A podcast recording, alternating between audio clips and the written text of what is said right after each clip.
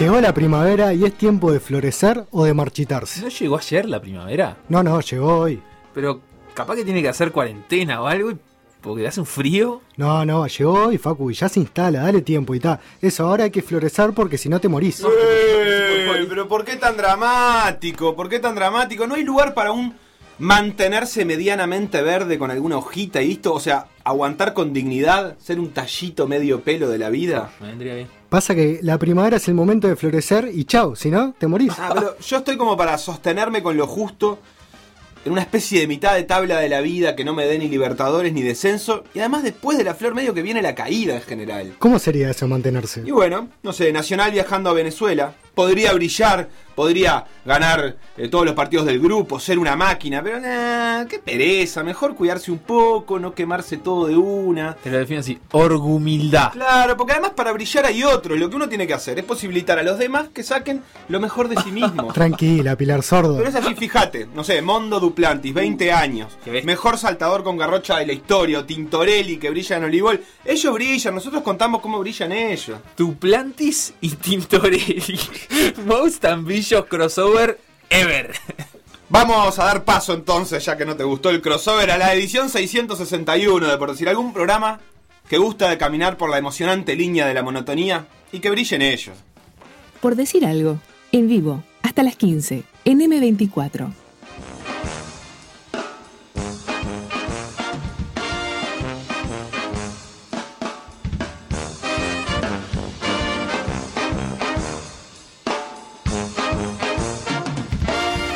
Llegó la primavera, siempre estuve convencido de que era el 21 de septiembre, voy a confesarlo, pero aparentemente es el 22 de septiembre, yo no sé si va cambiando con los años Sí, o qué. claro, sí. Me di cuenta que la... Yo pensé que era el 21 también. No, cambia ¿Sí? con los años. Ayer le- había un cartel en la fábrica de pasta del barrio que decía llegó la primavera. El día de la primavera es el 21, pero cambia con los años. Está mal organizado. Se, se corre o para el 22 o para el 20. El calendario estacional eh, debería caer siempre en la misma fecha porque así los hinchas de Peñarol que van a prender cosas a fuego al palacio pueden No, saber no. efectivamente cuándo es el día de la primavera para, para poder hacerlo correctamente. Pasa que es el, Díselo. es el mes de Peñarol. Ah, qué lindo. Decíselo a los solsticios y a los equinoccios, que Eh, llegan cuando quieren. Que lleguen, que lleguen cuando quieran, que lleguen cuando quieran. Está muy bien. Yo lo que me empecé a preguntar ahora es cierto que esta primavera empezó un poco falsa, empezó un poco fría, pero al solcito hace su calor. Eh, y me empecé a preguntar cómo se lleva el deporte con las distintas estaciones del año. Y es lo que les quería preguntar para que me aconsejen cómo organizar mi calendario deportivo anual. Yo creo que es la mejor época para hacer deporte este. Porque no hace ni mucho calor ni mucho frío, aunque va a ir aumentando de a poquito la temperatura. Yo te quiero preguntar, primero eso, si esta es la mejor época para hacer deporte, que creo que discrepo, pero vamos a ver ahora. Y además, ¿cuál es el deporte ideal para cada una de las estaciones? Me lo pueden responder después de los siguientes piques. Instagram, Por decir algo web. Twitter, Por decir algo web. Facebook, Por decir algo. WhatsApp. 098-979-979. Bienvenidos a Por Decir Algo, estoy con Facundo y con Guzmán también. O lo que queda de mí. Lo que queda de Facundo y lo que queda de Guzmán, que es bastante, cada vez más Guzmán ahí, ¿eh? No, para, hijo de... Eh, Yo tengo muchas cosas para decir de esta propuesta. que Adelante, tiraba Facundo. Castro. Eh, creo que podría discrepar con la afirmación de Guzmán de que es la mejor época para hacer deporte. En tanto, no, no, no lo pondría en términos absolutos. Por ejemplo, la primavera es la estación del viento. Todo deporte que se vea afectado negativamente por la presencia del viento, como sucedió, por ejemplo, este fin de semana, el domingo, hubo etapa en la pista de atletismo Uruguay. Y los atletas, la verdad es que dijeron que hubo mucho viento. Y ahí te complica, ¿viste? Ya las marcas, si el viento fue a favor, no son válidas. Si el viento fue en contra, son malas. Entonces ya ahí, de pique atletismo, en primavera con viento, no sé si es la mejor época para practicarlo. Eh, pienso en el fútbol, pienso en Pero deportes, en el no fútbol, sé, en esta el época golf. está divina para jugar al fútbol. Y bueno, pero si te agarra un partido con mucho viento... Pero no- ¿cuánto no- no viento tiene que haber? No, pero ¿cuánto viento tiene que haber para que la pelota vuelva? Es pasa muy pocas veces en el año. Para mí pasa en ligas amateur, pasa Bueno, en sí. 4 de 25 partidos. Es Más o Qué- menos. Qué, linda estadística. Alto porcentaje. Es alto el Es alto, porcentaje. es alto. Y en general Pasa molesta que- y bastante. 4.25 estás considerando todos los partidos que se juegan un mismo día como partidos independientes porque ahí no, es obvio. a un equipo en el año Ah, le pasa le por lo menos cuatro veces que tiene partidos que en el primer tiempo hace dos goles y en el segundo le hacen dos goles porque cambió el viento. O sea, en Cambió cuatro, el viento, no, cambió digamos en cuatro fechas de 25 del torneo. Sí, yo creo que sí. Es, es- es bastante molesto jugar con viento. Aunque, bueno, el viento sopla para los dos. Lo que voy a decir es eh, polémico. Por- o, o- o- o no tiene tanta, tanta lógica, capaz que al principio. La primavera es un momento ideal para, para practicar deportes cerrados. Bajo techo. En gimnasio. Más que el invierno, Mucho más que en invierno. Vos en un gimnasio bajo techo en invierno, te morís de frío. Y el día que no te morís de frío, hay humedad. Y se suspende partido. En cambio, en primavera no hay tanta humedad. Si hay viento, está resguardado. No hace tanto frío ni hace tanto calor. Porque en verano, anda a practicar deporte en un gimnasio. O Anda sea- a jugar un partido de básquetbol o de handball con 40 grados. Es la época ideal del metro esta. Claro. Espectacular. El metro está llegando a su fase decisiva en, en una época a pedir de boca. Se tendría que jugar todos los años en esta época. No, no, no en junio, julio, cuando ya es invierno. Bien, pero ¿y qué podemos hacer de deporte que sí esté acoplado a- al aire libre, en la naturaleza? Porque el gimnasio siempre Y- es un poco tramposo acá porque tenemos gimnasios que además no están calefaccionados ni refrigerados, pero llegado el caso, cuando avance la tecnología y se abarate, vamos a tener gimnasios a los que no les va a importar cómo está afuera. Remontar cometas. No, No. remontar cometas. Eso no es un deporte. Pero bueno, y- igual va a pasar por algo- la playa Malvino, por la de Carrasco y está lleno de, de- de muñequitos andando en. ¿Cómo se llama? En tabla, esto. Ah, eh, kitesurf eso, y, eso. y- y- y- y sus eh, amigos. Claro, kitesurf, windsurf. Ahí está, bien. sí. surf, no precisa viento ahí. ¿Cómo no? Para las olas. Para el surf precisas las olas. que requieren viento. ¿Las olas y el viento es una canción de surf? Sí, sí. Ah, mira. Sí, su condum es el, el equipo. No, a mí la verdad es que me gusta esta Lo mejor que tiene esta época para hacer deporte es el- la temperatura, para mí.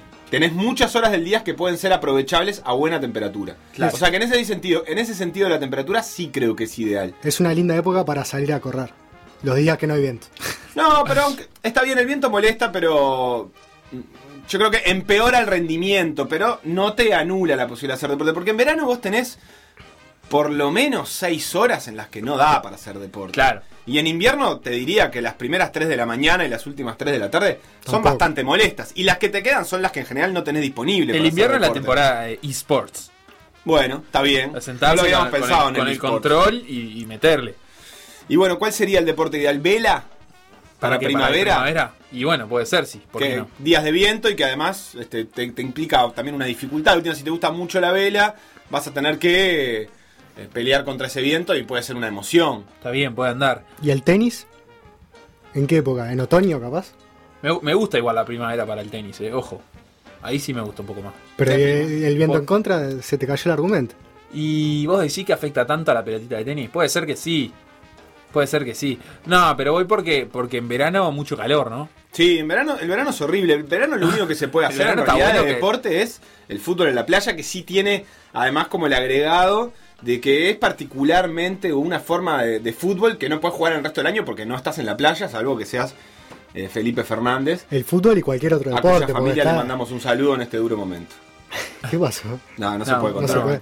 Está el beach handball también, creo que ahora hay rugby en la playa. Ah, pero ¿quién juega deporte. eso?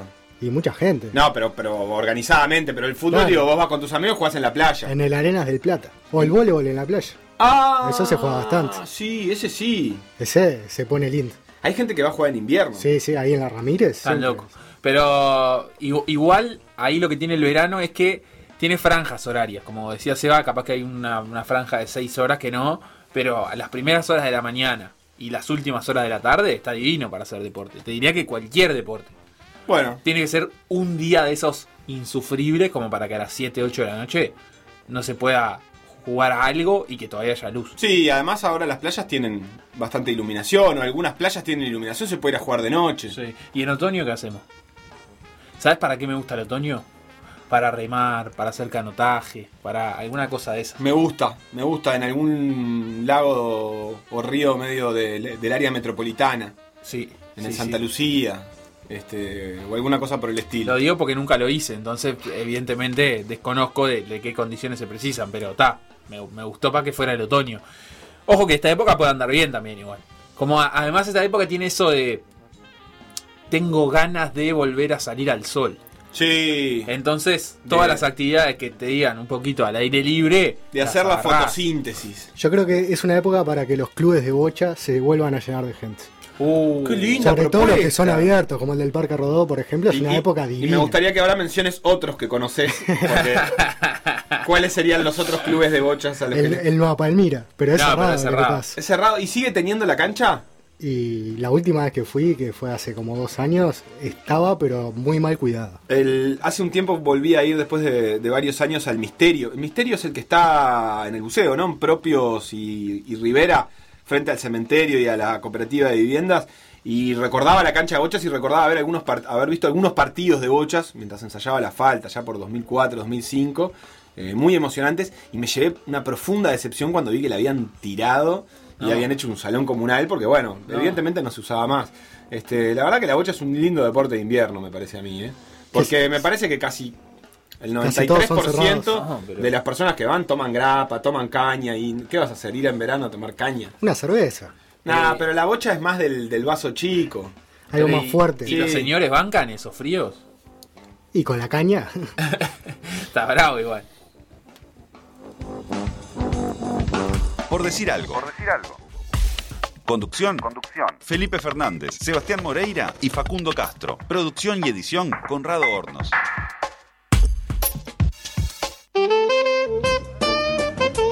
Lo que está lindo ahora es para hablar de deporte. Si usted quiere hacer deporte, ya tendrá su momento. Vamos a decir que en este momento está jugando Juventud y Atenas. Como siempre, me falta un numerito, pero van 72 minutos y gana Juventud 1 a 0 por la fecha 9 de la segunda división profesional. Que ayer tuvo partidos con muchos goles y con mucha acción. Cerrito eh, perdió 3 a 1 con Rocha. Era el líder, Cerrito lo sigue siendo, pero perdió el invicto con Rocha en un partido que tuvo expulsados, penales, tangana, todo eso que hace condimento, pero además buen fútbol. Después de eso Tacuarembó le ganó a Albion en la penúltima pelota ya por el minuto 89 y el Villa en el último partido del día le ganó a Racing 3 a 2 en un partido que vio mucha gente, está viendo mucha gente el Villa. Y ayer iba perdiendo 2 a 0 en el primer tiempo, el segundo gol de Racing lo había hecho Oliver Quiñones de penal en el minuto 43 y el Villa salió con el, con el viento en la camiseta, hablando de viento, y lo terminó dando vuelta 3 a 2 con un gol de El Bigote López, el tercero, y otro gol de Melo y otro de Los Santos, ya que los nombramos, los nombramos a los tres. el gol de Melo, si no lo vieron, búsquenlo porque fue un golazo. Sí, eh, entró conduciendo por izquierda eh, al borde del área grande, empezó a enganchar para afuera, como Messi, pero del otro lado, digamos, y le pegó de derecha con coma, entró en el ángulo. Sí, es gol similar al que le hizo, a- ahora que después vamos a hablar de Libertadores, Alianza Lima a Estudiante de Mérida. El segundo gol Sí. de Alianza Lima fue parecido. Sí, el de la Alianza tuvo un poco más de capaz de potencia Sí, o de altura, pero sí, es cierto, muy parecido. Este, ahora está jugando Juventud Atenas, como ya dijimos, sigue 1 a 0 porque pasó un minuto nomás de que lo dije la vez anterior. Va a jugar Villa Teresa con Central Español a las 2 y media y 5 menos cuarto va a cerrar la novena fecha Sudamérica con Rampla. La tabla de posiciones 18 puntos para Cerrito. 17 para Villa Española. Sudamérica que le queda este partido tiene 14, igual que Rampla. Van a jugar, así que si uno gana se pondrá escolta junto con Villa Española. Eh, 13 puntos para Rocha, 11 para Racing, 9 Tacuarembó, 8 Central, 8 Albion, 8 Atenas y Juventud y Villa Teresa tienen 7. eh, varios partidos por, por jugarse todavía. Y ya vamos a ir avisando que el próximo martes van a jugar Villa Española y Cerrito, líder contra Escolta, eh, por la fecha 10, así que va a estar lindo. Pero, si te parece, Guzmán, dejamos un poco la segunda división y vamos a hacer algo que todavía no tiene nombre, pero que estamos haciendo los días martes, que es limpiar un poco algunas ideas que nos quedaron de la fecha del fin de semana de la primera división. Sí, vamos a hablar un poco de, algunas métricas que utilizamos a veces en las transmisiones, sobre todo basándonos en los goles esperados y goles recibidos, esperados por los equipos. Los goles esperados es una métrica que analiza la calidad de las ocasiones que tienen lugar en un partido. Por lo tanto, cada remate que hace un futbolista eh, toma un valor de la probabilidad que tiene ese remate o ese disparo desde, desde esa zona con el golero posicionado en ese lugar de convertirse en gol.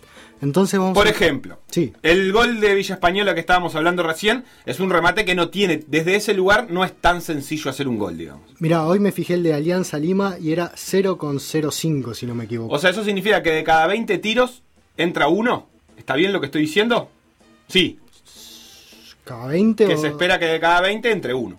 Si no sería 0,1, serían 1 de cada 10. Sí, está bien. tenés O razón. sea que uno espera que de ese tiro entre uno de cada 20. Ahí va, perfecto. O medio de cada 20, que era lo que había dicho. Entonces, lo que vamos a hacer es analizar un poquito cómo van algunos equipos. Vos hoy me preguntaste algunos que te daban sensaciones de que iban mejor o peor de lo que iban en la tabla. Para empezar, me gustaría hablar eh, del que todavía es puntero, que tiene un partido más que, que Nacional, que es Rentistas. Eh, aclaremos que estos datos son de la empresa Wisecout y que de, de alguno de los equipos no están todos los partidos del campeonato. Lo que hicimos fue, con la media de sus goles esperados, eh, llegar al total de los 13 partidos. Rentistas esperaba convertir 16 con 12 goles y ya lleva convertidos 23. Es un, e- es un equipo que está rindiendo bastante por encima de lo que indican sus métricas y sus ocasiones creadas. Claro, eso significa que ha generado situaciones claras o de una claridad que implicaría que 16 veces haya encontrado un gol y en realidad con esas mismas situaciones encontró 23 goles. Exacto. Que es un porcentaje muy alto, Muy es casi un 50% más. Más. Y debería haber recibido 16 con 77, casi 17 goles y recibió 14. Entonces también defiende o ha tenido buenas intervenciones de su arquero o malas definiciones del equipo rival que hacen que haya recibido menos goles. Entonces está rindiendo por encima en sus goles esperados y por debajo en sus goles recibidos.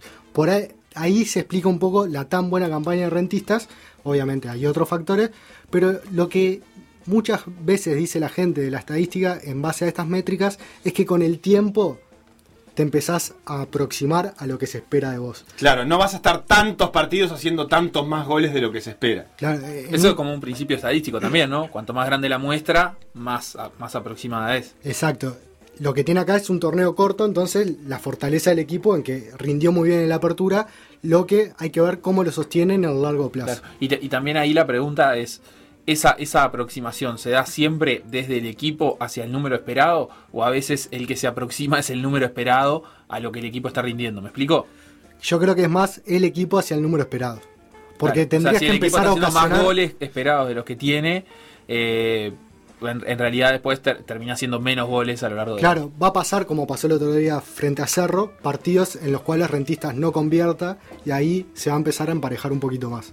Después, eh, Si es que genera situaciones esperadas, porque el otro día no creo que el, el- la expectativa de gol del partido de rentistas haya sido muy alta. De Eh, hecho, sí. casi no tuvo situaciones de no, gol. no están los números subidos, pero por lo que recuerdo del partido, un remate afuera del área nomás y poquita cosa más creada por Rentistas. Así que deben ser números muy bajos. Eh, algo que quería acotar era que en una de las columnas que hicimos del Big Data sobre el Brentford, el Brentford utiliza mucho estos modelos incluso para definir entrenadores. Eh, pasó en una ocasión que el equipo rindió por encima de lo que estaba esperado y el equipo decidió echar al técnico porque las métricas decían que en realidad su rendimiento debería ser peor. Claro, porque dice, la verdad es que te fue bien, pero el equipo no está jugando bien como para que estés así de colocado en la tabla. Por ejemplo, otro equipo que yo te preguntaba que me daba la sensación de que eh, su lugar en la tabla no, no correspondía con su rendimiento era River, que hoy por hoy es el último del campeonato, pero vos me dijiste que este, está en el lugar casi que les corresponde. Está casi en el lugar que le corresponde. Basándonos solo en esto de los goles, debería haber convertido 15 goles aproximadamente y convirtió 14, está uno por debajo, y debería haber recibido 15 goles y recibió 16.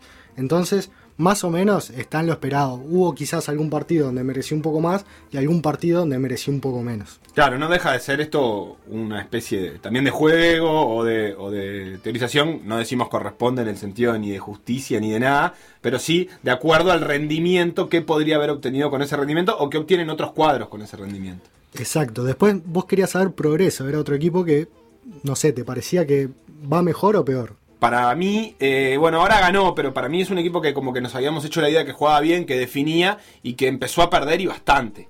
Bueno, Progreso tiene 16 con 64 goles esperados y convirtió 19. Venía rindiendo por encima de lo que se esperaba y por el lado de los goles recibidos está más o menos en lo que se espera, unos 16 goles. Después Plaza Colonia, otro equipo que está en esa posición quizás un poco de que no sabemos si tiene los puntos que debería tener. Plaza se esperaban 13 con 39 goles esperados. Hasta ahora es el número menor que te estoy diciendo de goles esperados y convirtió 12 goles a favor. Entonces está un poquito por debajo, pero apenas. Está en el lugar donde tiene que estar. Y en cuanto a los goles recibidos, debería haber recibido 14,56 y recibió 16. Perfecto, y decime algo de, de los grandes, eh, Uzi. De los grandes, mirá, Peñarol tiene 17 goles a, fa- a favor. Se esperaba que convirtiera 19 ya en esta altura del campeonato, así que está dos goles por debajo y eh, su defensa debería haber recibido 11 con 78 goles y recibió 14. Entonces Peñarol es un equipo que está rindiendo peor de, en sus dos métricas. Recibe más goles de los que debería y convierte menos de los que debería. Eh, por poner algunos ejemplos de sus delanteros, de Gisco se esperaban 2,5 goles esperados y convirtió solo uno. Agustín Álvarez Martínez, que jugó los últimos partidos, ya tiene eh, 0,84 en sus goles esperados y convirtió un gol. O sea, el juvenil viene bien con sus números, por más que van muy poquitos partidos. Y Matías Britos, que es el otro que alternó, 0,76 goles esperados y un gol convertido. El que está peor en este rubro, sin duda, es Gisco, que si lo comparamos con Vergesio, que es el goleador del torneo y de Nacional, se esperaban 4,8 goles, o sea, casi 5 goles de Vergesio y convirtió 10. O sea, una bestialidad lo que está dando el delantero argentino a Nacional, que en sus números globales también está por encima. Debería haber convertido 18 goles y tiene 22 a favor, y debería haber recibido 15 y tiene 3 en contra. Claro, ahí lo que hay que construir después sobre el dato es qué es lo que hace que Vergesio tenga el doble de goles de lo que se espera de las situaciones. Si es una calidad técnica individual superior, si es un poco de suerte, si lo han ayudado los errores de los rivales. Este, ahí está como la construcción interesante para hacer a partir de ese dato, queda de tarea domiciliaria capaz. No, yo creo que, su rendimiento se explica por su calidad individual. Es un jugador, siempre que, miramos eh, a, Messi, por ejemplo, es un futbolista que siempre está por encima de sus goles esperados. Por poner un ejemplo de que ahí te marca la calidad de un jugador. Un goleador que esté siempre por encima de sus goles esperados es un jugador muy interesante para tener en cuenta.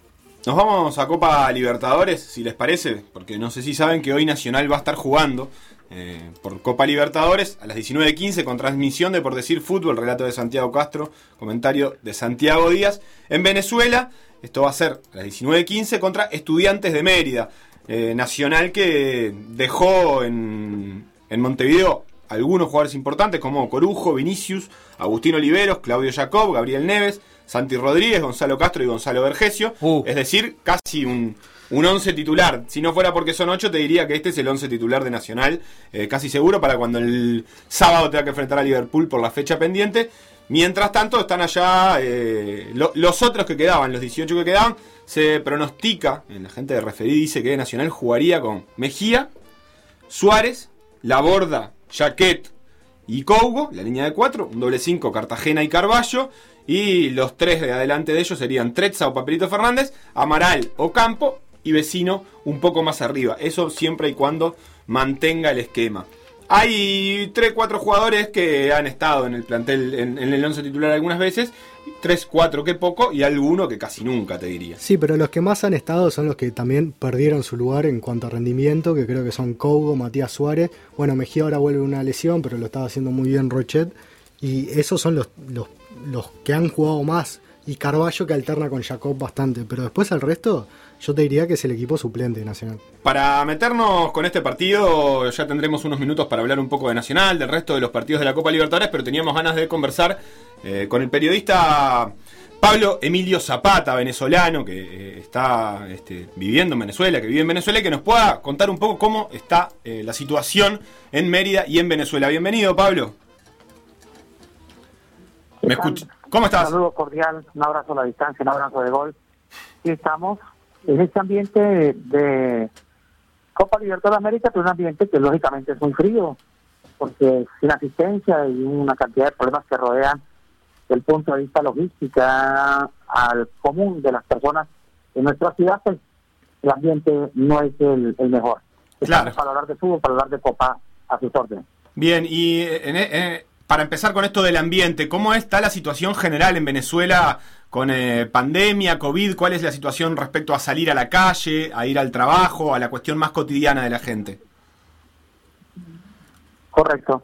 A ver, estamos en una semana de flexibilización, que significa que la gente puede salir de las 6 de la mañana hasta las 4 o 5 de la tarde. Eso implica que hay un poco más de, de- de personas en la calle, hay más comercio, hay más transporte, pero nosotros adolecemos de algunos inconvenientes, entre otros. Gasolina, no hay gasolina suficiente, o no hay prácticamente, problemas eléctricos, el frío eléctrico. Y entonces, con respecto a la pandemia, sigue en una etapa de crecimiento en porcentajes positivos. Y eso pues genera eh, una especie así como de un malestar para que la gente no esté muy conforme con lo que está sucediendo en nuestro país. Bien, eh, ¿tiene alguna particularidad Mérida respecto al resto del país? ¿Alguna situación más grave o más, o, más fácil? ¿O está en el mismo contexto que el resto de las ciudades de Venezuela? Es por periodos, por periodos, por periodos. Eh, empezamos bien, el Estado Mérida, eh, esta provincia, el Estado Mérida, empezó con un buen control sanitario y luego se escapó de las manos, se ha vuelto a tener una especie de control, pero aquí los porcentajes, los índices eh, de crecimiento en cuanto a la pandemia toman con dificultad. Y lo voy a decir muy, muy honestamente, los números no se dan con certeza, no se dan con veracidad, se manipulan los números, no se conocen en verdad cuántas, cuántas personas están contagiadas y cuántas son los fallecidos en nuestro estado. Bien, y mm, en particular con el deporte, ¿cuál es la situación del deporte venezolano en general? Creo que el fútbol no es el principal, pero sí es uno de los importantes, pero eh, se está se retomó ya actividad deportiva profesional en el fútbol o en otros deportes, este, los equipos están entrenando normalmente, ¿cómo es eso?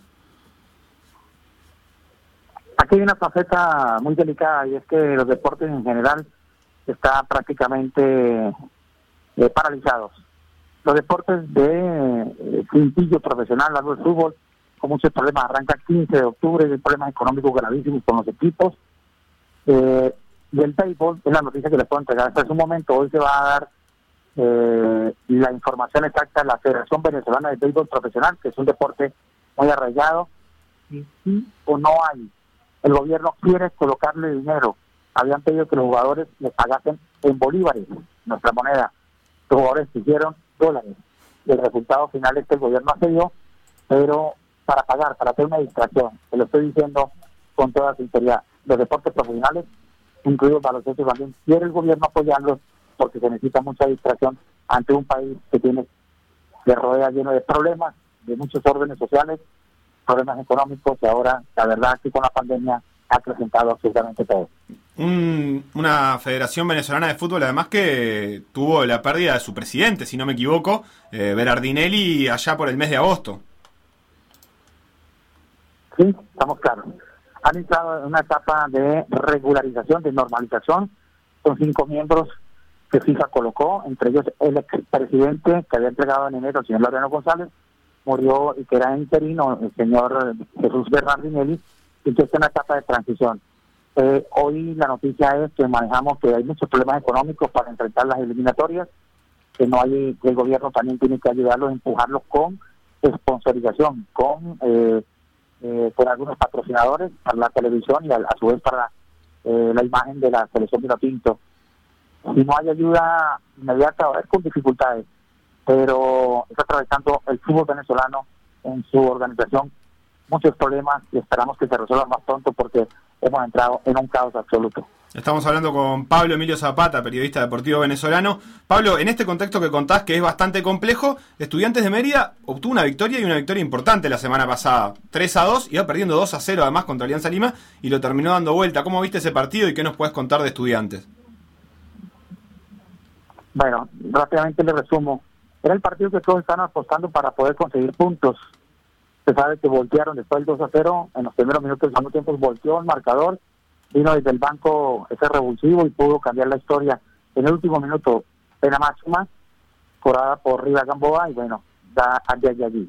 ¿Qué sucede a esta hora? En estudiantes, recuerde que hoy manejan positivo de un juvenil que estaba entre la nómina de los convocados y dos personas del cuerpo técnico. Eso no implica porque se ha dicho que podría el asistente, porque ustedes conocen la historia de Martín Brigani, no pudo embarcarse en el avión que traía a Nacional de Uruguay, que llegó el día de ayer, que parte de las 4 y para el estadio, eh, y que está en un centro pues, eh, hotel de la ciudad, y que eh, ese día frente a Alianza Lima todas las cosas se le dieron a estudiantes. ¿Por qué? Porque un equipo muy, pero muy, pero muy, muy bajo nivel futbolístico, bajo peso futbolístico, Alianza fue aprovechado por estudiantes con mucho empuje, con muchas ganas, con mucha garra, sacó un partido con mucho desorden y se le permitió desde allí. Hoy espera volver a, revivir ese resultado, aunque Nacional está dando ventaja en nómina, podemos decir que es allí, pero es estudiante de un equipo que aprieta en los primeros minutos, que presiona mucho, que trabaja, es un equipo que desordena en el segundo, que es un equipo que da mucha ventaja. Ustedes lo vieron en Montevideo. Espera estudiante seguir un camino de sumar eh, puntos, de sumar otra victoria, pero en Copa Libertadores de América hay que ser un poquito más cauto, siempre el nivel, la experiencia, la jerarquía, la historia, más igual a un equipo que también estudiantes ha querido sacar esto adelante, pero que tiene algunas dudas futbolísticas dentro del terreno de juego. Sí, repasemos esto que decías, Martín Briñani, el técnico argentino, está varado en Argentina, eh, se esperaba que pudiera viajar con el plantel de Nacional, que había tenido una especie de gesto de, de permitirle compartir el, el, vuelo, pero hubo algunos problemas con documentación, papeleo, con el aislamiento que tenía que hacer, que no le permitieron estar. Y Pablo, en realidad Brignani no ha podido entrenar con el, con el plantel, o sea que es el técnico a la distancia en este momento. Lo perdimos por un segundo, pero bueno, esto que repasábamos de la ciudad, de la situación súper complicada del estudiantes de, Mérida, porque las, por, tantas cosas que, que, da, que da un poco de, de, de, tragicómico, porque se le empiezan a sumar a, la pandemia, el descabezamiento de la, de la Federación Venezolana, a eso se le agrega una situación política muy compleja que también Pablo relataba, y ahora directamente tiene al técnico encerrado en Mar del Plata, si no me equivoco, creo que es en Mar del Plata, y que había conseguido finalmente el permiso para lograr volver y no puede volver. Sí, sí, una Copa Libertadores que está en el medio de un panorama muy complicado, pero que igual la están intentando jugar. Y bueno, pasan estas cosas que, que son difíciles de, creer a veces o de explicar, pero bueno, es el, el, fútbol que nos toca en, en este momento. Sí, que también se preveía que iba a pasar cuando la Conmebol dio el paso adelante con la, con la Copa Libertadores y el mismo paso que está dando con las eliminatorias. Eh, era más o menos esperado que las disparidades entre los países iban a terminar generando eh, eh, situaciones atípicas. Por ahí el primer pensamiento siempre fue que los equipos que de países que no estaban compitiendo iban a estar en desventaja. La verdad que en la fecha pasada, en la semana pasada, no necesariamente pasó eso. Hubo varios equipos argentinos y incluso estudiantes de media propiamente dicho, que obtuvieron resultados y, y, buenos resultados. Hay que ver si a la larga eso sí, como, como, esto mismo que veníamos hablando de los goles esperados, si a la larga eso se termina sí. equilibrando entre los equipos que efectivamente no están en competencia, pero además de lo que pasa en la cancha está todo lo que pasa afuera. Estamos hablando de un equipo que no está entrenando con su técnico. Yo no sé si, si eso si eso es este si tiene muchos antecedentes en realidad, eh, porque la verdad es que me imagino también que como es estudiantes de Mérida no trasciende y no genera demasiada fuerza. Yo me imagino o sea, a River con Gallardo encerrado en, eh, no sé, ¿Y cómo en Río de Janeiro. ¿Pondrán una cámara y les gritará por Zoom o algo en el entrenamiento? Creo que hay algo de eso. Yo no me acuerdo, Facu, vos capaz que te acordás del jugador japonés que entrenaba la selección de Indonesia, ¿era? Eh, sí. no sé si era Honda o, era Honda, o, o quién era que entrenaba a distancia. Era. Pero ta, era la selección 180 del ranking mundial, 200 o algo por el estilo. Esto es otra cosa distinta porque es este, un equipo que está, en realidad si gana hoy, queda... Bien. Queda metido en la pelea, por lo Tiene menos. Tres, tres, puntos nada más. Bueno, pero si, si pasa a tener seis, si pasa a estar a tres de, de los que clasifican, sí, yo sí. qué sé, no deja de ser un, un equipo que, que, puede pelear su lugar. No, y recordemos que la tercera posición te coloca en Copa Sudamericana, ¿no? Bien, este, quedó hecho el contacto con Pablo Emilio Zapata, Una a quien le agradecemos a la distancia nomás porque ya no podemos retomar la llamada. Este... Nos preguntaba Sabrosa ahí por WhatsApp si podíamos repetir de dónde veníamos la, dando las estadísticas, que es de la empresa Scout, y si le contábamos un poco cómo estaba el defensor de Orfila. Defensor tiene 17 goles esperados y 14 convertidos, y 16 esperados en contra y 18 recibidos. ¿Qué más, Facu? ¿Tenés algo más de la audiencia? Ir a hacer kayak en las fuertes corrientes del Miguelete. Nos dice por acá como No hay mucho calado en el Miguelete. Para esta época. Ni sé si hay fuertes corrientes tampoco. Me parece que, que más bien lo contrario. Y Elma por ahí decía que ella tiene 73 años, que jugó gocha mixta y que no iba a tomar caña. Así está que. bien, está bien. Que para, estábamos... para, ustedes, que estaban prejuzgando el público de las bochas como un público que tomaba caña. Elma, eh, yo estaba proyectando lo que yo quería hacer. La verdad es esa. Yo quería este, ir a jugar a las bochas y a tomar caña de algún club. Este, y me había ilusionado con que podía suceder. Pero bueno, si no hay caña en las bochas, será cuestión de encontrar otro deporte. Eh, hasta acá, Copa Libertadores para Nacional. Repasemos, si les parece, un poquito de lo que va a dar la Copa Libertadores hoy. Es decir, eh, la estamos hablando de la cuarta jornada, ¿verdad? De la cuarta fecha para todos los grupos que se va a abrir a las 7 y cuarto con el partido entre Barcelona y Flamengo. Vos ahora me podés decir cómo está ese grupo si querés, pero que es uno de los grupos más picantes porque Independiente del Valle rompió todo. A la misma hora va a jugar el Tigre de la B, el Tigre de la B Argentina contra Bolívar. Y por supuesto Estudiantes de Mérida con Nacional en el segundo turno, el de las nueve y media. Va a tener a Binacional recibiendo a River Plate. Binacional, estamos hablando de cuatro mil y pico de metros, ¿no? Esto, esto es, eh, debe ser casi que techo para Copa Libertadores. A esa misma hora y por ese mismo grupo, eh, la Liga de Quito va a recibir a San Pablo y van a cerrar la jornada Junior e Independiente del Valle, eh, también a las nueve y media, por el mismo grupo que van a abrir Barcelona y Flamengo a primera hora. Binacional tiene su estadio en Juliaca, 3.825 metros. Y va a jugar ahí hoy finalmente, porque en algún momento le, complicaron la idea de que pueda jugar ahí. 3.800 es un poco más que La Paz, inclusive. Va a evitar el millonario los 3.825 ah. metros sobre el nivel del mar. Eh, porque, bueno, la verdad es que no sé por qué, pero acá estoy leyendo el reporte de Olé donde, donde dice que finalmente no jugará en, ese, en ese estadio. Sí, porque no se logró, creo que alguien logró convencer a alguien de que el estadio no estaba lo suficientemente habilitado como para disputar campeonatos internacionales. Justo, justo en la pandemia que no hay público. Exactamente, exactamente. El grupo A que se va a jugar hoy. Decías, Independiente del Valle tiene nueve puntos Flamengo tiene 6, Junior 3 y Barcelona 0. Está interesante, ¿eh? Independiente del Valle es un equipo que hace muchos años viene trabajando muy bien en juveniles y logrando cosas interesantes eh, tanto en Sudamericana como en Libertadores. Campeón de la Sudamericana, de la última Sudamericana contra Colón y subcampeón de la edición de la Copa Libertadores 2017, si no me equivoco. Este, que perdió la final con el Atlético Nacional. Este, ahí dirigía eh, Repeto. Ahí dirigía Repeto. Este grupo que tiene a Junior colgando de un hilito. Eh, así que la fecha de hoy, si creo yo, si Junior evidentemente no, no gana, le empieza a dar un beso de despedida, va a recibir a Independiente del Valle, recordemos. Y después, el otro grupo que decíamos que va a tener actividad, el grupo B.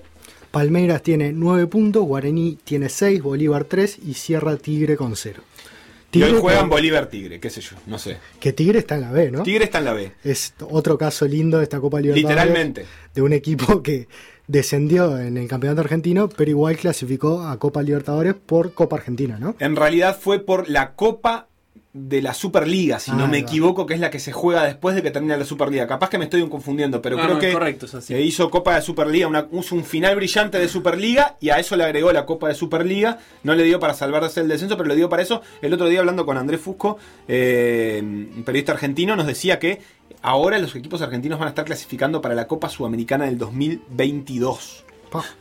O sea que esto no va a ser este, una excepción. Vamos a seguir viendo equipos eh, mezclados en cualquier lado. El otro grupo que dijimos que va a tener actividad es el grupo D, que es el de Liga de Quito, River, San Pablo y Binacional. Liga de Quito primero con 6 puntos, River y San Pablo tienen 4 y Deportivo Binacional cierra con 3. Perfecto, todo eso es Copa Libertadores. Eh, nos quedan algunas cosas más de fútbol para dentro de un rato, pero le vamos a pedir permiso a la audiencia para, por última vez, les prometemos en esta semana, sacarnos el gusto de volver a hablar un poco más de ciclismo. Ah, porque tenemos a Eddie Manzulino esperando del otro lado del vídeo, a quien además tenemos muchas ganas de conocer, y vamos a dedicarle un ratito para hablar del Tour de France, del ciclismo local y además del Mundial de Ciclismo que está a la vuelta de la esquina.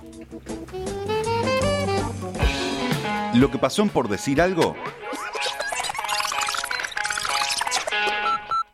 revivirlo en pda.uy o buscar los podcasts en Mixcloud, o Spotify.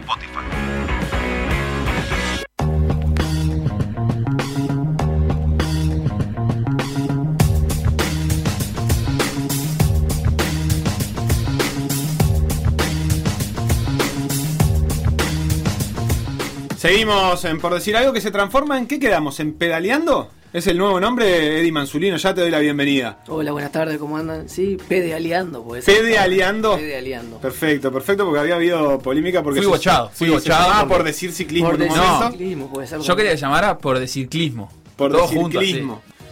Pero bueno, está. Acá el especialista en ciclismo es uno solo, es Eddie Manzulino, y por primera vez desde que estamos hablando, que hace ya casi tres años, capaz, este, o capaz que más, eh, lo tenemos presente en el estudio, así que para nosotros es un momento muy importante. Bienvenido, Eddie. Bueno, muchas gracias por la invitación.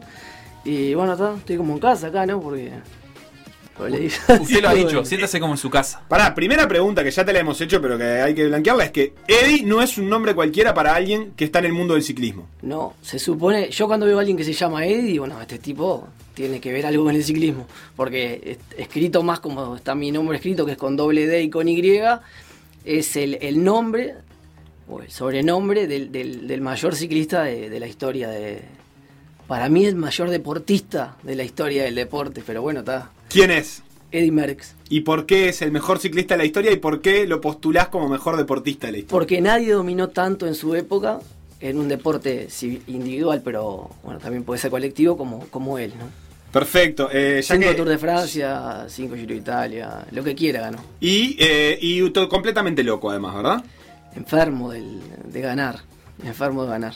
Un animal competitivo. Eh, ya que hablas, vamos a hablar, vamos a sacarnos por última vez el gusto de seguir hablando de este Tour de France que nos apasionó mucho. Eh, Eddie Merckx justamente eh, fue duro con el Jumbo Visma, que es el equipo de Roglic, que es el que venía dominando la carrera. Eh, no me acuerdo la palabra exacta que usó, pero en sus declaraciones dijo casi como que eran unos estúpidos. Que habían bloqueado la carrera, pero que se olvidaron totalmente de, de liquidar al jovencito que tenían atrás, que era Pogachar, que terminó siendo campeón. Sí, la manera de correr del Jumbo es algo que se viene dando desde la época de, de que Armstrong puso su, su- puso su equipo el US Postal a, a- a correr así, a bloquear la carrera y bueno, y que nadie, que nadie pueda atacar y bueno, al final de todo hace su trabajo el líder de equipo. Lo que yo creo que fue lo que hicieron ahora. El tema que quizás en los momentos que pudo haber atacado Roglic para sacar más diferencia, no sé si se confió o no le dio también, porque está eso, ¿no? Que capaz que no le dio, no sacar más, más diferencia de la que podría haber sacado. Que de todas maneras ahora decirlo es facilísimo, porque yo el viernes hablé con usted y yo dije que para mí la carrera estaba liquidada y esa es la verdad. Y mentira, bueno, capaz que alguno dijo, no, ojo con Pogachar, sí, lo pudo haber dicho, capaz uno, pero estábamos todos pensando, bueno, acá lo que puede pasar es que se puede mover el tercer puesto, tampoco pensamos que por ejemplo López iba a quedar sexto, eh, se puede mover el, el- el- el- el top 5 y él premió la montaña que teníamos la duda, pero después los demás estábamos todos pensando que, que- que estaba el, tour prácticamente liquidado, con la diferencia que había, ¿no? Claro, en ese momento 56 segundos, ¿no? 56 segundos y, y Roglic que es contrarrelojero, no, no, no es que Roglic es alguien que, bueno, no, es un tipo que, anda bien, de hecho salió quinto. ¿Y cómo fue ese tiempo? ¿Qué te, qué te parece? ¿Fue un buen tiempo de Roglic? ¿Fue No, un, buen- no, no. un tiempo malo pero no, tanto? no fue un, no fue un tiempo de Roglic, pero, es, pero era, yo creo que era un tiempo que en un día normal de Pogachar eh, podría haber ganado el Tour. Estamos hablando que Pogachar le sacó 1.20 a Dumoulin, a Dumoulin. O sea, 1.20, es una, una diferencia enorme. Hay un error, me parece, de estrategia de- del Jumbo, que no- de no cambiar la bicicleta de, de Dumoulin y subir, subir con la bicicleta de, de, de contrarreloj, que es más pesada, que tiene la rueda lenticular, que tiene lo... Que, eh, físicamente no es como para subir una montaña y bueno, cuando se, se miran los tiempos el tipo pierde, eh, habían llegado prácticamente igualado a la base de la montaña y pierde eh, eh, prácticamente exactamente el, el tiempo que pierde lo pierde la montaña. Un minuto 20 en esos 6 kilómetros. En esos 6 kilómetros le sacó. sí. Eso es- eh, no pasa nunca. Bueno, en esta circunstancia pasó. pasó eh, y de Morán en una bicicleta común. no digo que hubiera ganado la etapa, porque evidentemente en la radio ya le irían diciendo a Pogachar, hay imágenes que se dice, lo irían alentando, lo irían alentando y, y tenés el Tour de Francia adelante, esta es la oportunidad de tu vida y. Y bueno, pasó lo que nadie pensó que iba a pasar, ¿no? Eh, explicanos un poco, hablaste de bloquear la carrera. Profundizá un poco más en eso para los que ven ciclismo y dicen, estos están andando en bici 5 horas y no pasa nada. Claro, bloquear la carrera es eh, el, el equipo del líder que es, es- es más fuerte porque, por ejemplo, eh, el, el equipo del líder tenía ciclistas que pueden ser líderes en cualquier otro equipo. Lo mismo que pasaba en el Ineos o que pasa que pasó en el Ineo, lo mismo que pasó, como decían, en el US Postal. Líderes que pueden, eh, ciclistas de peones que pueden a correr, cualquier, correr en cualquier equipo. Poner un ritmo fuerte, pero adecuado a tu líder, para que nadie pueda atacar o para que los ataques sean... ¿Qué es atacar? Y atacar es salir del pelotón Y meterle y tiempo. meter diferencia.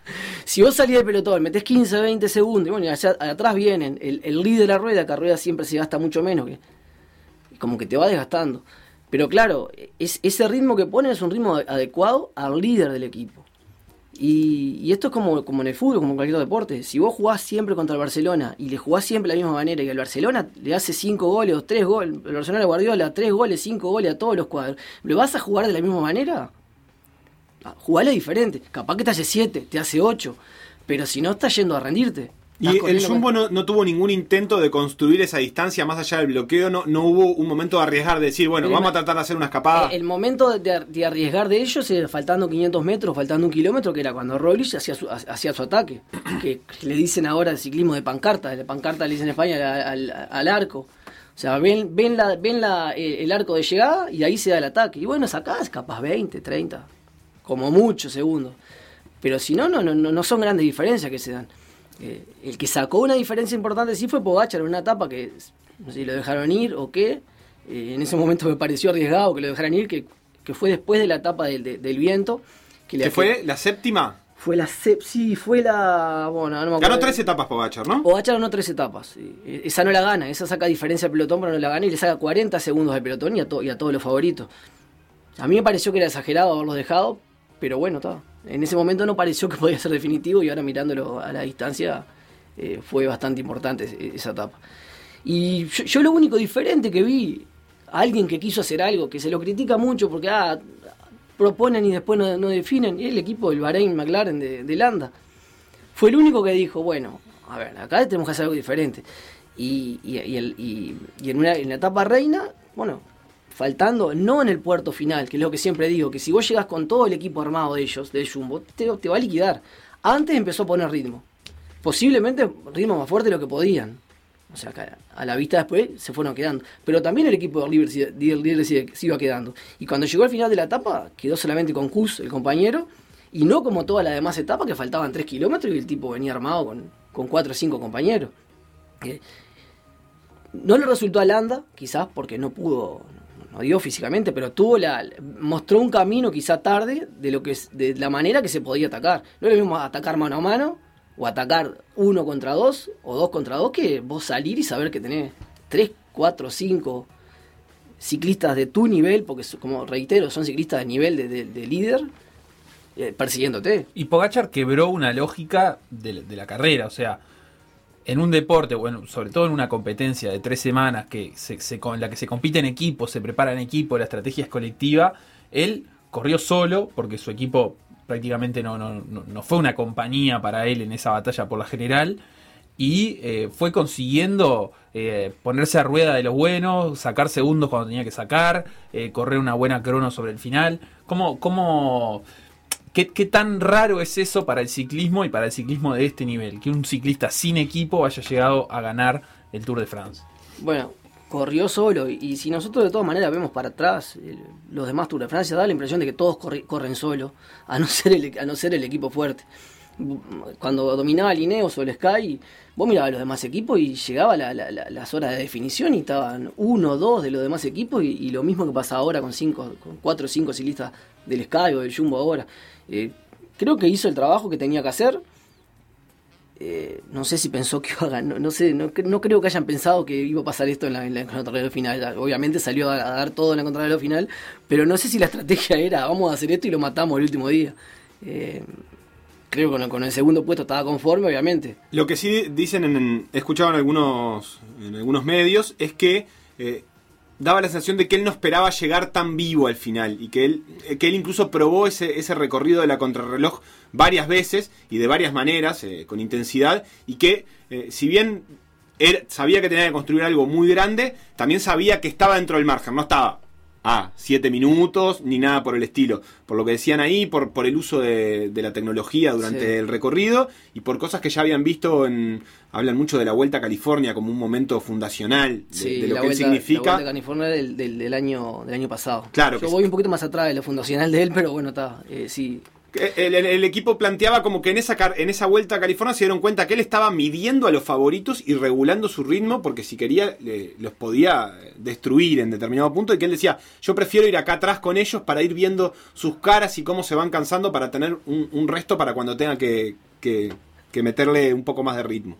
Sí, eh, yo reitero, para mí, para mí la diferencia de- no es exagerada, se dio, existió, pero no la esperaba nadie, no sé si la esperaba él también. Estamos hablando de que casi dos minutos de diferencia a, Roglic, que no, no. O sea, fue excelente. Yo la, explicación que veo en la última etapa, bueno, él ponele capaz que iba así, sí, esperando, regulando, pero la explicación que veo es eh, el miedo que le, que le provocó a, a Roglic en los primeros kilómetros. Yo, yo la verdad, y lo, creo que lo puse en Twitter, hice una encuesta chiquita que obviamente como no me sigue. 1989, en el 1989 le, le- le llevaba 50 segundos eh, Laurent Fignon, el francés, a, a- bueno, Al norteamericano. al norteamericano, Sí. Greg, Greg LeMond. Esa, esa la, la tengo tantas vistas porque tengo un VHS, es decir, tengo el libro. Esa, primer VHS que tengo es de, esa, es de esa carrera. Y nadie lo pensaba. Y bueno, y, y, y Fiñón con sus lentes de profesor, con su pelo largo, sin casco, no se usaba casco, y todo LeMond con la, con la, con la bicicleta triatlón, ¿no? Y bueno, una diferencia de esa, ponele, capaz que le gana 8 segundos, como le sacó en esa época, 58 segundos, pero 2 minutos le metió. Y en una, en una esa, esa carrera que vos decís estuvo aparte atravesada por una especie de polémica respecto al uso de, Al uso de la- de- de la bicicleta, que después de hecho no se pudo hacer más, ¿no? O, o Bueno, se la, empezó no, a la- prohibir. La, la bici- la bicicleta se, se siguió usando, ya como que se lo, lo- hubieron cambios. Antes vos podías tener la rueda, la, la- la rueda delantera era más chica y la rueda trasera era más grande. Ahora no, ahora son, tiene que ser, se, se ha ido regulando Pero eso. hay una explicación a esa distancia que le sacó que está atravesada incluso por eso, por la Claro, bicicleta. no, inclusive había pedido permiso el equipo de Fiñón para otra carrera anterior, lo- que no era el Tour de Francia y le habían negado, bueno, está. Pero a, a lo que voy es que son diferencias que vos decís, bueno, no, esto. Yo, y por eso digo, me parece que la radio a Roglic, 10 segundos, 15 segundos, 20 segundos, cuando empezó a subir, ya estaba. Cuando empezó- empezó a subir, a subir la, la- la- la montaña, ya estaba a 15, 20 segundos y ya todos veíamos que, que no lo cambiaba nadie. Inclusive el cambio de la bicicleta contra. Esto es una impresión que tengo yo, El cambio de la bicicleta de contrarreloj a la bicicleta convencional de Roglic me parece que es tardío. Yo no sé si no fue un manotón de desesperado. Capaz que esto que estoy diciendo es muy.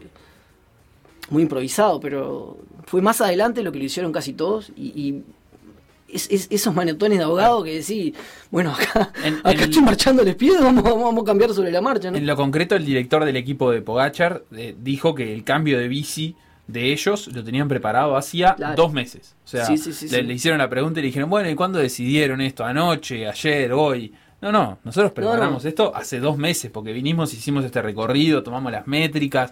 O sea, es una decisión que tenemos tomada hace dos meses cuando ni sabíamos si a esta altura íbamos a estar peleando el tour. La contrarreloj de Pogachar fue totalmente estudiada, eso sí está clarísimo. Estudiada, cada curva, cada metro, cada todo fue estudiado. Ahora, eh, también eh, eh, lo- los seis esos últimos 6 kilómetros ya fue sin potención. Al principio sí, ya fue, sin- ya fue a lo que bueno. Acá el Tour de Francia me muero arriba de la bicicleta. ¿Cuánto, cuánto puede pesar en las piernas de un ciclista, o sea, en la, la capacidad de rodar de un ciclista, el miedo? Ese miedo de... de- o, o- o el, más que el Yo- yo miedo... no digo miedo, digo miedo de una la manera de ansiedad, decirlo, los nervios, eso, eso de que te viene pesando cuando vos estás eh, pedaleando. Sabés que vos definís, como le pasaba a Roglic, Roglic sabía que él definía, pero al mismo tiempo eso le ponía el peso mientras que escuchaba por la radio, porque los ciclistas están todo el tiempo conectados por radio, eh, que le decían que eh, su rival le estaba descontando la diferencia. ¿Eso, eso tiene un peso después sobre el rendimiento en físico? to- eso en todo deporte creo, creo que lo tiene. Eh, como el- en el fútbol, el vasco, hay algunos que, que entre determinadas situaciones se agrandan y otros y otros que bueno que capaz que van van a menos no a mí yo no capaz que utilicé la palabra miedo eh, el nerviosismo ese que te vienen descontando y no encontrás el pedaleo y se lo ve incómodo arriba de la bicicleta después que se subió a la, bi- a la otra bicicleta se lo vio más incómodo si ustedes lo vieron llegar vieron cómo cómo traía el casco Sí, sí, sí. eh, eh, un tipo totalmente de- fuera de fuera de lugar, la mirada perdida, no no no estaba, no no era el ciclista que habíamos visto el- el- el día anterior.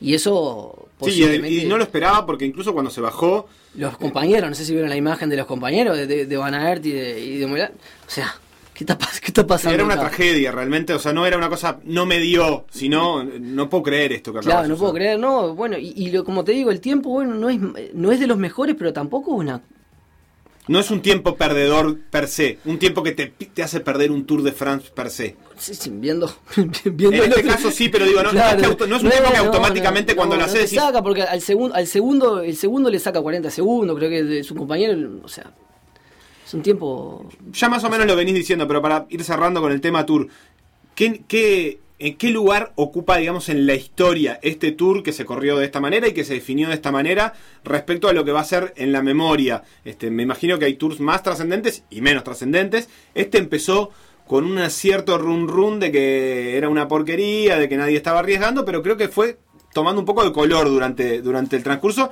y terminó muy arriba. ¿Cómo te lo imaginás eh, cuando, cuando agarres el VHS dentro de el- 30 años? Me lo imagino como el del 89, ese que se acuerda todo, al menos la gente de ciclismo se acuerda todo, se acuerda todo el mundo. Porque ese, ese fue el último día, este fue el anteúltimo, pero el último sabemos que, que- que ahora ya prácticamente no vale. Va a ser eh, importante y lo más importante es lo que se viene, porque tenemos, eh, nos olvidamos de Bernal, tiene 22 años Bernal. Eh, Emenepol tiene 20 años.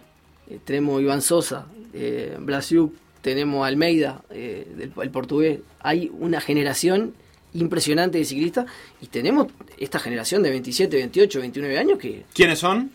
y Roglic, Du- Dumoulin, eh, bueno, pensamos que Aru puede dar algo más, posiblemente no. eh, hay unos cuantos ciclistas que, que- que pueden eh, arrimar. Algunos decían que esa generación más nueva, la que decís vos de 20, 22 años, eh, además tiene un estilo distinto que es más osada, que escuché en algún lado decir, van a recuperar el ciclismo de antes, digamos, ese de atacar y de quemarse las piernas buscando la diferencia. Capaz que porque son jóvenes y no. eh, y bueno, el joven es mucho más difícil de, de frenarlo, que fue lo que le pasó a Quintana, por ejemplo. Quintana en su mejor época, cuando recién había salido, tuvo ese freno del equipo que, que nunca sabemos. Que si, si en esa época Quintana no hubiera tenido ese freno, vamos a correr el giro para probar. No, si está en su mejor momento, ponerlo a correr el Tour que después no sabés si lo va a ganar de vuelta, descantando la gente que iba a, descontar, que, que iba a ganar el Tour de Francia. Y, y- y Nunca esta ganó, victoria ¿no? puede ser, eh, digamos, un, algo, algo que afecte las decisiones de los equipos en el futuro próximo. Decir, bueno, aparece una, una joyita en el ciclismo en algún lado, lo tenemos en nuestro equipo, eh, en vez de reservarlo, lo, empezamos a tirar ya en las grandes competencias. Puede, puede generar como más movimiento entre los grandes nombres del ciclismo que, que emerjan los más, rap- los más nuevos rápidamente. Bueno, a ver, eh, pasó en esto, el de Creunit está, o sea, ya le iba a alargar el Giro de Italia a, a Menepol, eh, el año pasado ganó Bernal, o sea, sí, la, la lógica indica que si el, el ciclista está en su mejor momento, ponelo a, correr las mejores carreras. Si el mejor momento llega a los 27 años, que sea a los 27 años, pero si está en el 100% a los 21, ¿qué vas a esperar? ¿Que, que llegue al 80? ¿Que baje al 80? Porque después no sabés, ¿no? Claro. Eh, lo- el hoy es hoy. Capaz que llega a los 37, pero el hoy es hoy y, y el Tour de Francia es el Tour de Francia. Y, o, la, o la carrera que vos, quiera, que vos quieras poner. ¿Algo más del Tour de France que quieran decir ustedes? Porque si no le voy a preguntar a Eddie por el Mundial de Ciclismo de Ruta que se viene. Este, ya esta, esta semana, ¿verdad? Estamos de acuerdo. Sí, mañana, Jueves. la contra, mañana pasado la contrarreloj. Se, bueno, va a ser diferente, va a ser en Imola. Un, un circuito bastante duro, con dos subidas importantes, dos subidas cada vuelta del circuito. Y bueno, eh, los favoritos, Dumoulin, eh, Valverde, eh, Roglic, Nibali, eh, los de siempre. No hay, no hay un problema de piernas de venir de competir en el Tour para ellos, no. Y bueno, son 260 kilómetros. En una carrera tan corta, tan de poco, de- Un que no tiene varios días, no se siente. no, no, se siente, se siente. Depende como. Valverde, evidentemente, que era uno de los que yo tenía más fuerte, la contrarrelona le hizo buena. Eh, no sé si estos dos o tres, días, ponerle contando el domingo, cómo le vendrán para, para recuperar. Es el domingo que viene, en realidad, una semana. ¿Cómo le vendrán para, para recuperar? Para poder llegar bien, que, que, que bueno, que está- es un buen objetivo. Con 40 años ganar un mundial.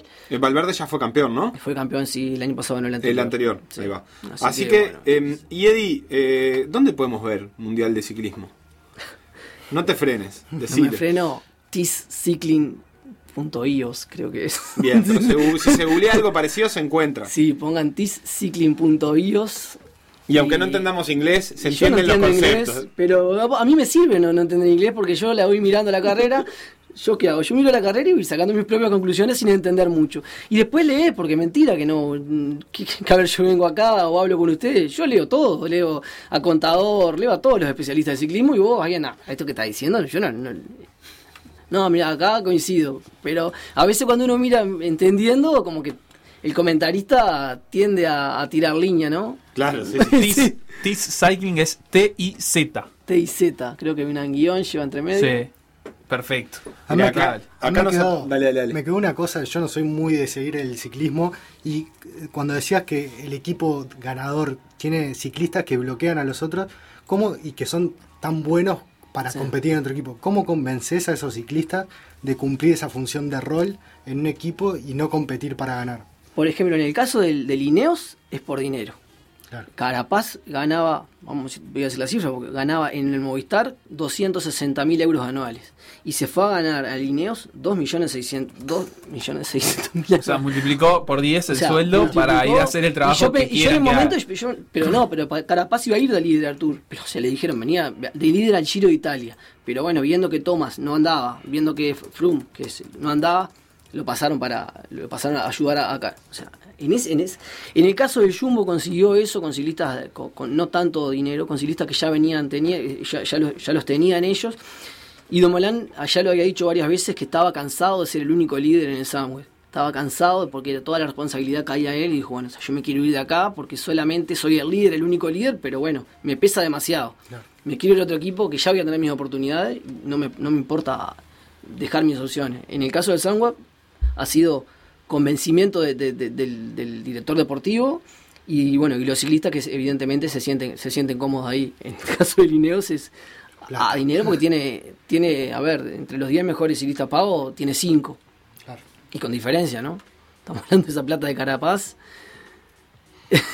Sí, sí, sí. lo Estamos- tam- es platita en el fútbol, pero para el ciclismo y, y todo lo que le comentó. Se ve que. También, también a veces tenemos la sensación, los que no somos tan fanáticos del ciclismo, que es un deporte muy individual y en realidad los ciclistas, y bueno, eso vos lo sabes perfectamente, por más que tenga su parte individual, eh, lo sienten como un deporte colectivo y, y- y entiendo que no es solamente pedalear para otro, digo, hay algo también de ser parte, quiero decir, ser parte de un equipo que termina ganando el tour, bueno, Depende, eso depende de quién seas. Si vos sos, sos peón, peón, peón, peón, sin, sin la manera despectiva de decirlo, evidentemente es tu trabajo. Es difícil un líder, porque todos tienen su ego. Hay, que- hay que resignar también, ¿no? Y eso, bueno, es la inteligencia y la, y- y la manera de, de- de- del director de, con- de convencerlo. Bueno, pero Eh, el no nos olvidemos que, que si bien es un deporte colectivo, y, yo me, y, y siempre lo digo que es colectivo, no se gana solo, bueno, en este caso, un caso extraño, eh, el que figura es uno, ¿no?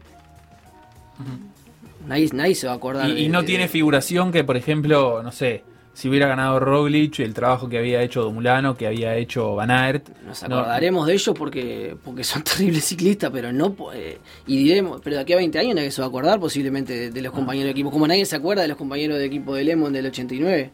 Claro. O- Pero pensando incluso en el próximo contrato, capaz que igual está bueno en los pertenecer contratos ahí. sí, en los contratos obvia- obviamente. Y, y bueno, igual va a tener que ponerse, el, el Emirato va a tener que ponerse a, a contratar para, porque tiene contrato hasta el 2024, Pogachar va a tener que ponerse a contratar para darle un respaldo porque ya no va a ser el año que viene el Pogachar, eh, Camila Pogachar. sí, sí, eh, va a tener que te- tener alguien Ojo, que le sustente. Para, yo, eh, eh, para mí estaba entre los candidatos. Si bien le pareció el viernes, para mí estaba entre los candidatos, pero bueno. No, no, va a tener que sustentarlo. Porque No, pensaba en, en lo, que, lo que te decía, también pensando en, por ejemplo, lo que pasó con Kiatowski y Carapaz, que fue una llegada como en equipo, que en la que también Carapaz Claro, le pero- cedió la Pero sí, victoria. pero Carapaz sabe que va a precisar de Kiatowski. Carapaz sabe que en un- su momento va a precisar de Kiatowski y Kiatowski esto lo va a agradecer mordiéndole el tubo o el semitubo adelante a- al rival de, Claro. de- al, al rival de Carapaz. Se ganó un aliado para Carapaz toda la no es, Carapaz no es ningún.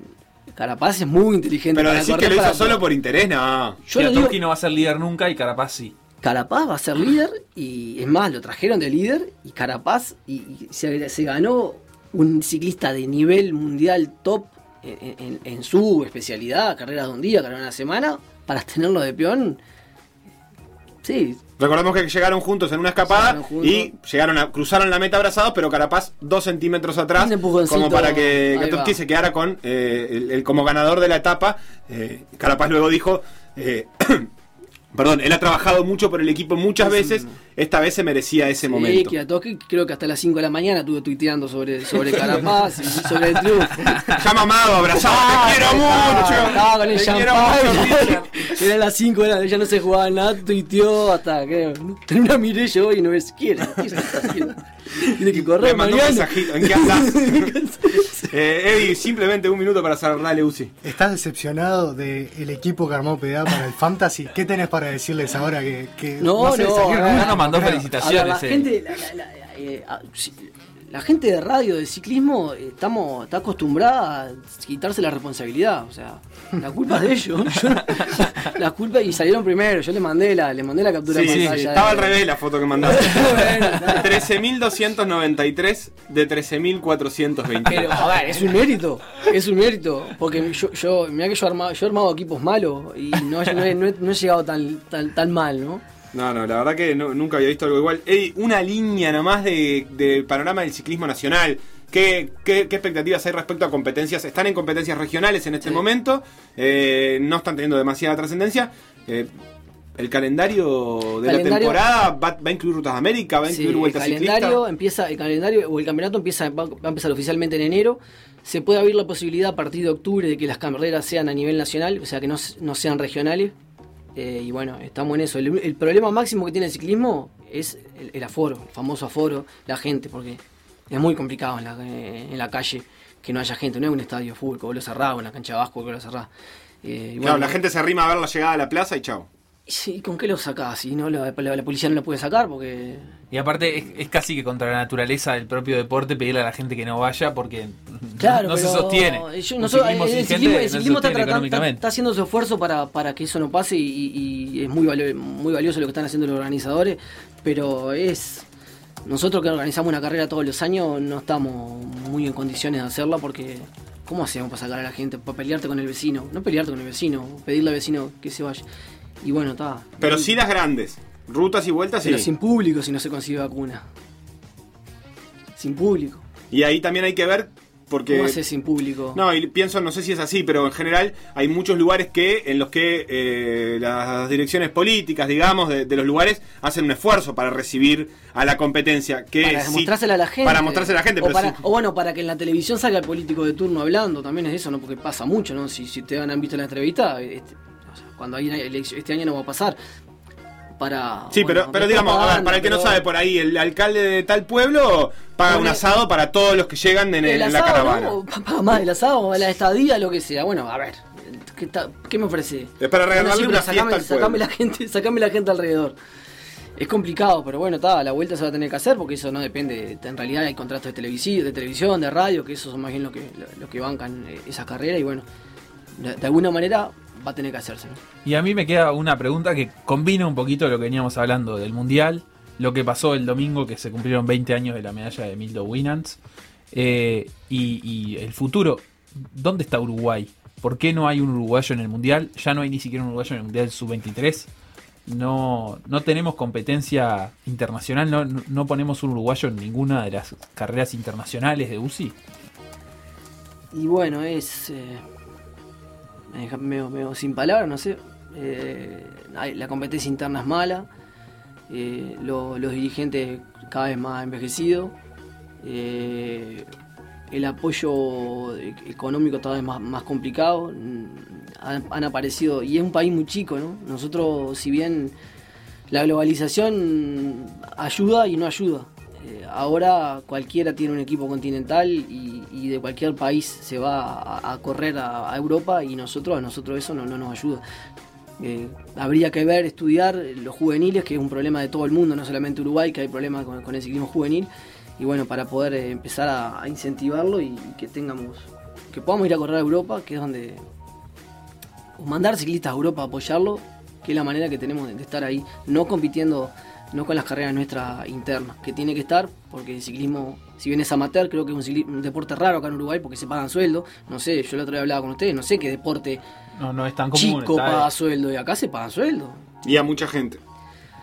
Es bueno, que- si no se paga mucha gente, se paga bastante viático. De A hecho, ver, el- para un el- deportista del interior, un sueldo de 15 mil pesos es un complemento importante para, para, para sus ingresos y se dan muchos equipos. En el deporte organizado en Uruguay está la Mutual Uruguaya de Futbolistas, la, ahora está la BUA, que es la, la Mutual de Jugadores de Básquetbol, y existe una Mutual de Ciclismo, por más que no tenga personalidad jurídica, hay un grupo en el pelotón que, que tiene ciertas reivindicaciones y alguna plataforma en ciertas ocasiones. No hay otros deportes que tengan, eh, digamos, esa, esa, esa fuerza, y bueno, y en- entre otras cosas no lo hay porque porque otros deportes no pueden reclamar eh, por sueldos, digamos. En realidad la mutual lo que más reclama es condiciones de tra- condiciones de trabajo, de carrera, eso no, no, no, no, no se basa tanto en sueldo, bueno, yo creo que tendría que tener más fuerza la mutual.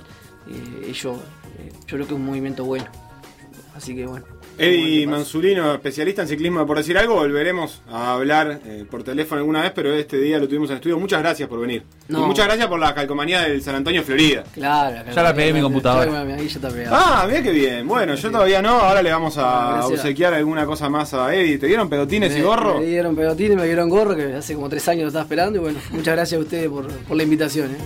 PDA Radio en M24, m24.com.uy, pda.uy.